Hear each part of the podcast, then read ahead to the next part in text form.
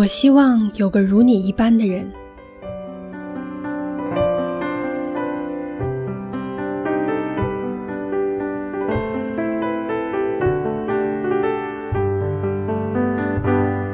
管春是我认识的最伟大的路痴。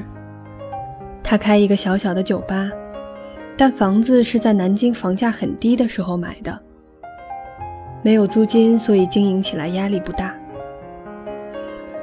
他和女朋友毛毛两人经常吵架，有次劝架兼蹭饭，我跟他俩在一家餐厅吃饭，两人怒目相对，我埋头苦吃。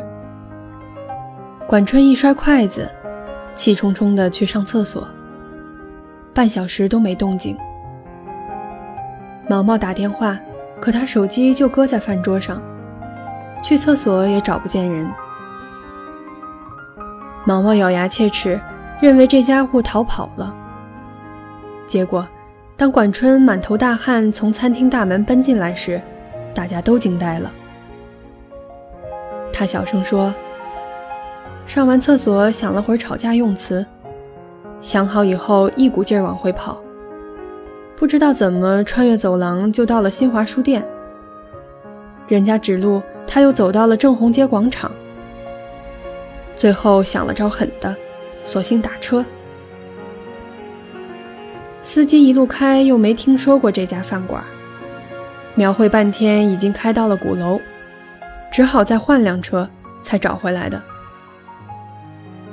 在新街口吃饭，上个厕所迷路迷到了鼓楼。毛毛气得笑了。他们经常吵架的原因是酒吧生意不好。毛毛觉得不如索性转手，买个房子准备结婚。管春认为酒吧生意再不好，可属于自己的心血，不乐意卖。当时我大四。他们吵的东西跟我太遥远，插不进嘴。吵着吵着，两人在二零零三年分了手。毛毛找了个家具商人，常州人，这是我所知道所有的讯息。而管春依旧守着那家小小的酒吧。管春说：“这婊子，亏我还跟他聊过结婚的事儿。这婊子。”留了堆破烂走了，这婊子走了反而干净，走的时候掉了几颗眼泪，还算有良心。我说，婊子太难听了。管春沉默了一会儿，说：“这泼妇。”说完就哭了，说：“老子真想这泼妇啊。”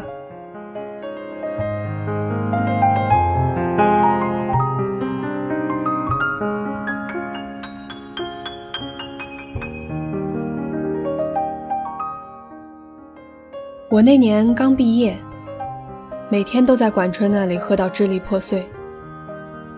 有一天深夜，我喝高了，他没沾一滴酒，搀扶着我进他的二手派利奥，说到他家继续陪我喝。早上醒来，车子停在国道旁的草丛，迎面是块石碑，写着“安徽界”。我大惊失色，酒意全无，劈头问他什么情况。管春揉揉眼睛说：“上错高架口了。”我说：“那你下来呀。”他羞涩地说：“我下来了，又下错高架口了。”我刹那觉得脑海一片空白。管春说：“我怎么老是找不到路？”我努力平静，说：“没关系。”管春说：“我想通了，我自己找不到路，但是毛毛找到了。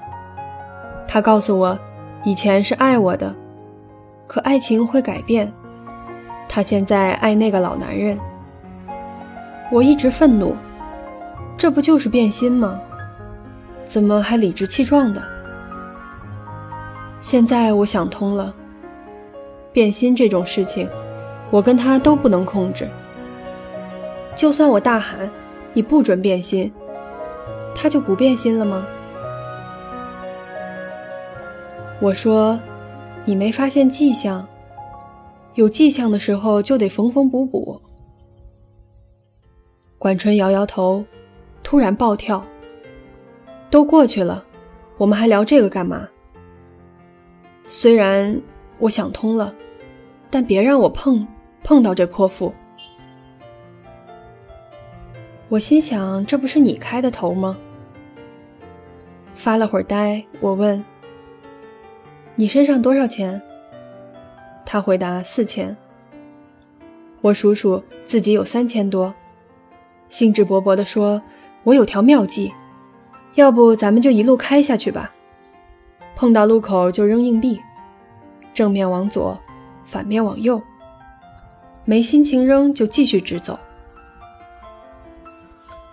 一天天的毫无目标，磕磕碰碰，大呼小叫。”忽然寂静，忽然喧嚣，忽而在小镇啃烧鸡，忽而在城里泡酒吧，艰难地穿越江西，拐回浙江，斜斜插进福建，路经风光无限的油菜田，依山而建的村庄，两边都是水泊的窄窄的田道，没有一盏路灯，月光打碎树影的土路。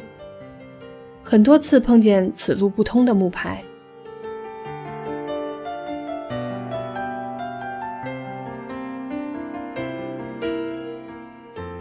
快到龙岩，车子抛了锚，引擎盖里隐约冒着黑烟，搞得我俩不敢点火。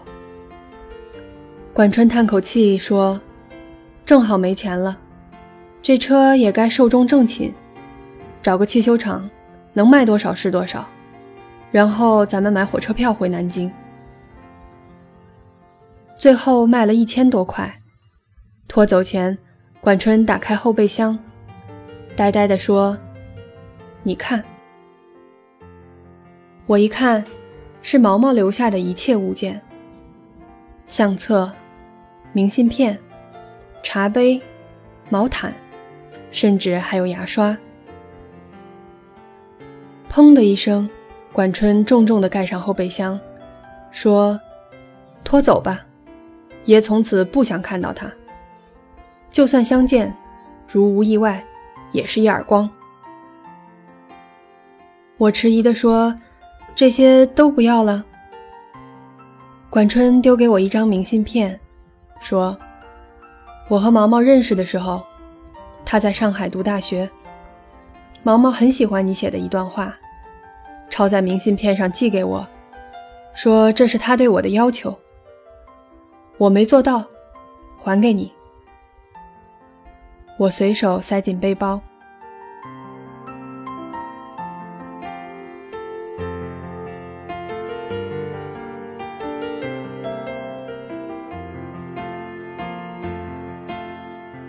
拖车拖着一辆废弃的派利奥和满载的回忆走了。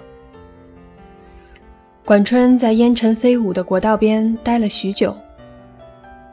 我在想，他是不是故意载着一车回忆，开到能抵达的最远的地方，然后将他们全部放弃？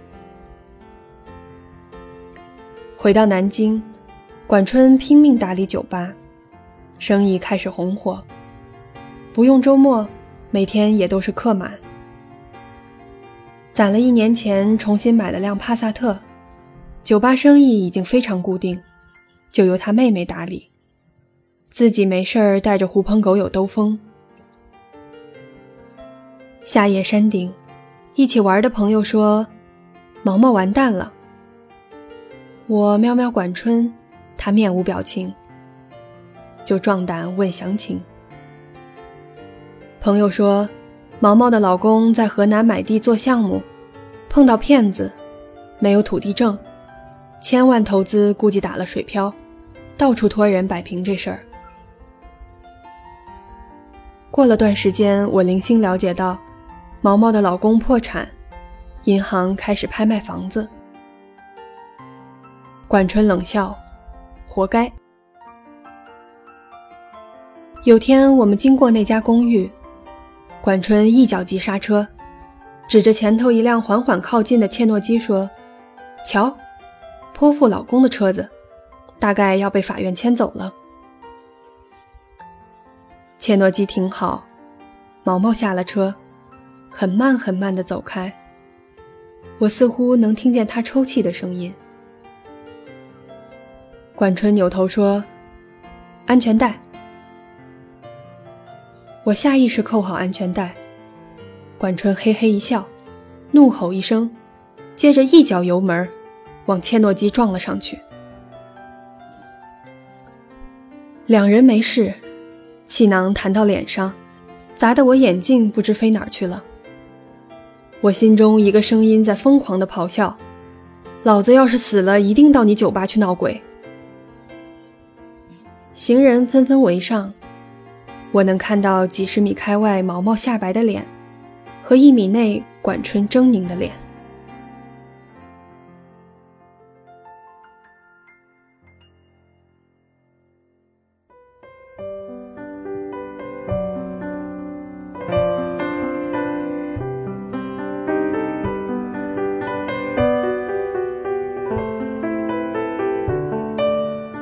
图一时痛快。管春只好卖酒吧，整一百万，七十五万赔给毛毛，他带着剩下的二十多万和几个搞音乐的朋友去各个城市开小型演唱会。据说都是当地文艺范儿的酒吧，开一场赔五千。看到这种倾家荡产的节奏，我由衷赞叹：管春真牛啊！我也离开南京。在北京、上海各地晃悠，他的手机永远打不通。上 QQ 时，看见这货偶尔在，只是简单的聊几句。我心里一直有疑问，终于憋不住问他：“你撞车就图个爽吗？”管春发个装酷的表情，然后说：“他那车我知道。”估计只能卖三十多万。我说：“你赔他七十五万，是不是让他好歹能留点钱自己过日子？”管春没立即回复，又发了个装酷的表情。过了半天说：“可能吧，反正老子撞得很爽。”说完，这孙子就下线了，留个灰色的头像。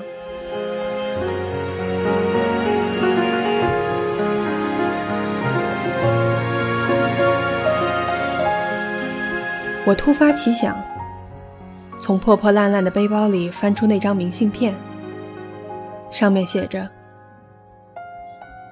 我希望有个如你一般的人，如这山间清晨一般明亮清爽的人，如奔赴古城道路上阳光一般的人，温暖而不炙热，覆盖我所有肌肤。由起点到夜晚，由山野。”到书房，一切问题的答案都很简单。我希望有个如你一般的人，贯彻未来，数遍生命的公路牌。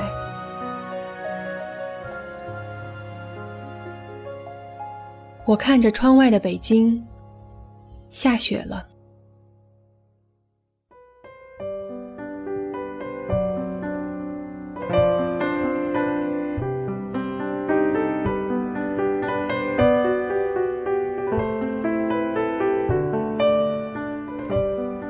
混不下去，我两年后回到南京。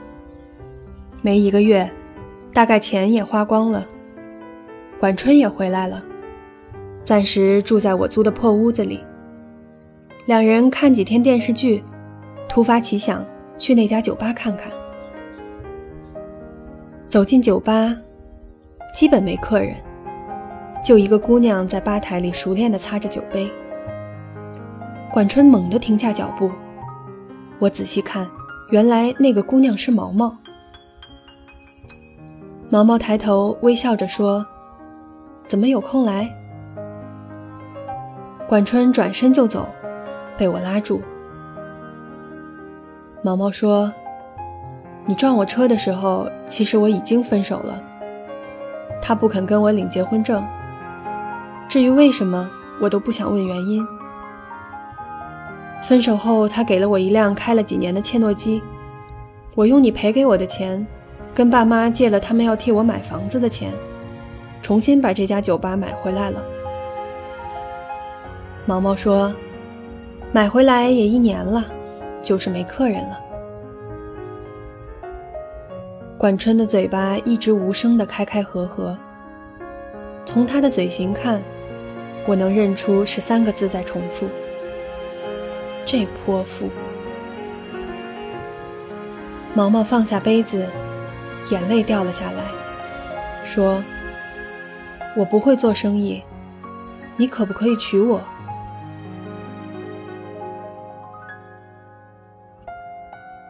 管春背对着毛毛，身体僵硬。我害怕他冲过去打毛毛耳光，紧紧地抓住他。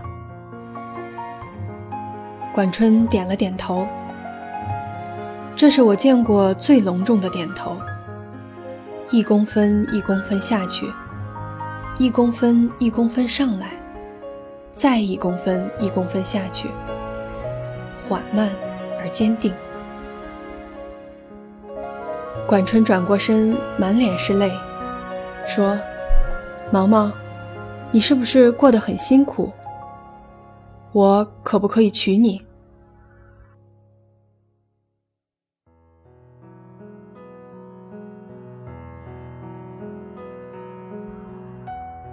我知道旁人会无法理解。其实，一段爱情是不需要别人理解的。我爱你是三个字，三个字组成最复杂的一句话。有些人藏在心里。有些人脱口而出，也许有些人曾静静地看着你。可不可以等等我？等我幡然醒悟，等我明辨是非，等我说服自己，等我爬出悬崖，等我缝好胸腔来看你。可是全世界没有人在等，是这样的。一等，雨水将落满单行道，找不到正确的路标；再一等，生命将写满错别字，看不见华美的封面。全世界都不知道谁在等谁，而管春在等毛毛。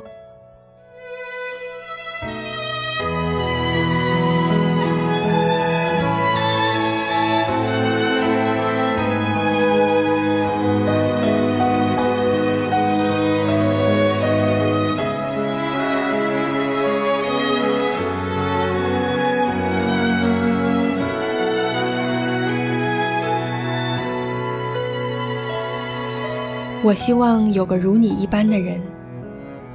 这世界有人的爱情如山间清爽的风，有人的爱情如古城温暖的阳光。但没关系，最后是你就好。由起点到夜晚，由山野到书房，一切问题的答案都很简单。所以。管春点点头。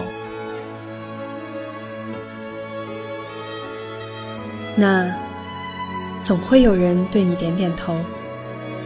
贯彻未来，陪你一起数遍生命的公路牌。